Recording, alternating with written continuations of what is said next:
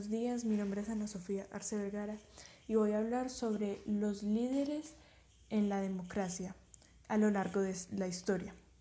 Por ejemplo, la primera mujer en el mundo en votar fue Matilde Hidalgo, fue médica y activista por los derechos de la mujer.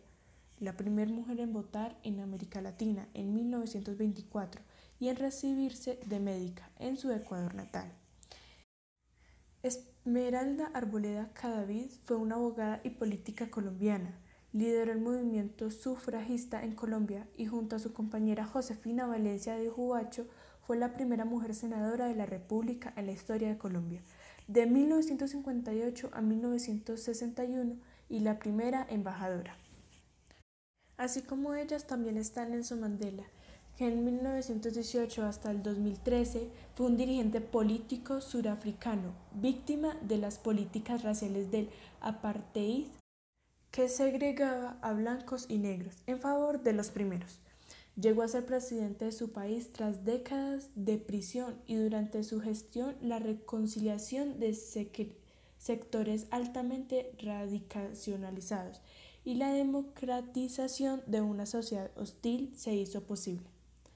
Martin Luther King en 1929 a 1968, pastor estadounidense de la Iglesia Bautista, de enorme influencia en el conflicto racial estadounidense. Se opuso ferralmente a las leyes racionales vigentes en la sociedad de su época, luchó contra la pobreza y la guerra y llegó a convertirse en un símbolo de igualdad racial al ganar el Premio Nobel de la Paz en 1964 cuatro años antes de ser asesinado a los 39 años. Mahatma Gandhi, 1869-1948, líder espiritual de la India, colonia británica y símbolo eterno de la resistencia pacífica. Fue un abogado, pensador político e industria de vital importancia de la independencia de la India. Gracias a su, a su prédica de métodos de protesta no violentas, como la huelga de hambre y la manifestación de desobediencia civil. Fue asesinado en los 78 años por radicales integracionalistas hinduistas. Barack Obama, 1961 hasta la actualidad. Primer presidente norteamericano de origen afrodescendiente. Sus dos gestiones consecutivas han sido a la vez criticadas y alabadas dado su apoyo bélico a intervenciones internacionales iniciadas por gestiones anteriores, pero a la vez su ardua labor diplomática en recopilación con naciones vulnerables históricamente por la política exterior norteamericana, como Cuba, Argentina o Japón, ganó el Premio Nobel de la Paz en el 2009. Benazir Bhutto, 1953 al 2007 primera mujer en ocupar el puesto de presidente de un país musulmán, en dos oportunidades. Si bien durante periodos breves e interrumpidos por acusaciones de corrupción provenientes de los sectores radicales y religiosos más conservadores de la sociedad pakistaní. Estos impidieron el partido de centroizquierda debutó cumplir con sus promesas de leyes progresivas para la mujer y para lograr una sociedad más equitativa. Murió en una manifestación luego de haber regresado del exilio en 2007, dos semanas antes de las elecciones presidenciales en que lideraba la candidatura opositora.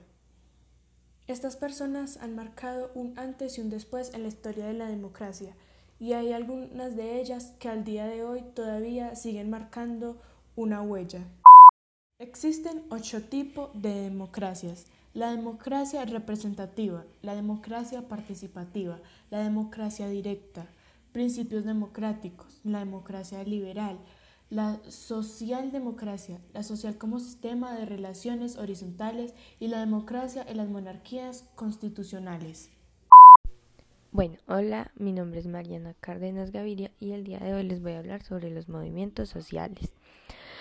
En su idea más general, movimiento social es definido como una forma de acción colectiva no efímera, en la cual un grupo más o menos organizado recurre a acciones extrainstitucionales a fin de promover o impedir ciertos cambios.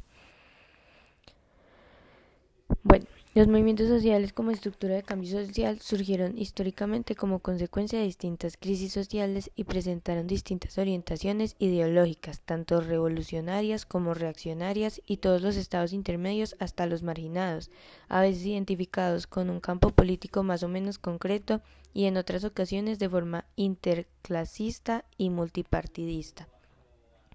Algunos tipos de movimientos sociales son el sindicalismo, el ecologismo, el antiespecismo, el pacifismo, feminismo, entre otros. Un movimiento social muy poderoso es el veganismo. El veganismo es un movimiento ético, político y social por los derechos de los animales que rechaza la explotación de estos en cualquiera de sus formas por parte de los humanos Ahora les voy a hablar sobre el voto de la mujer.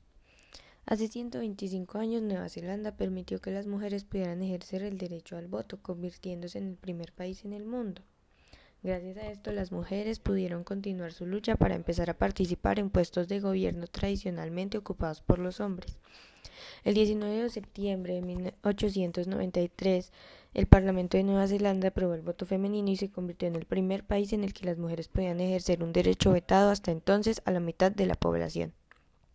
El paso de Nueva Zelanda fue seguido por Australia, que permitió el voto de la mujer en 1902, luego por Finlandia en 1906, que le siguió Noruega en 1913 y luego siguieron la Unión Soviética, Alemania y Estados Unidos. En América Latina, Uruguay fue el primer país eh, que en 1927 reconoció el sufragio femenino.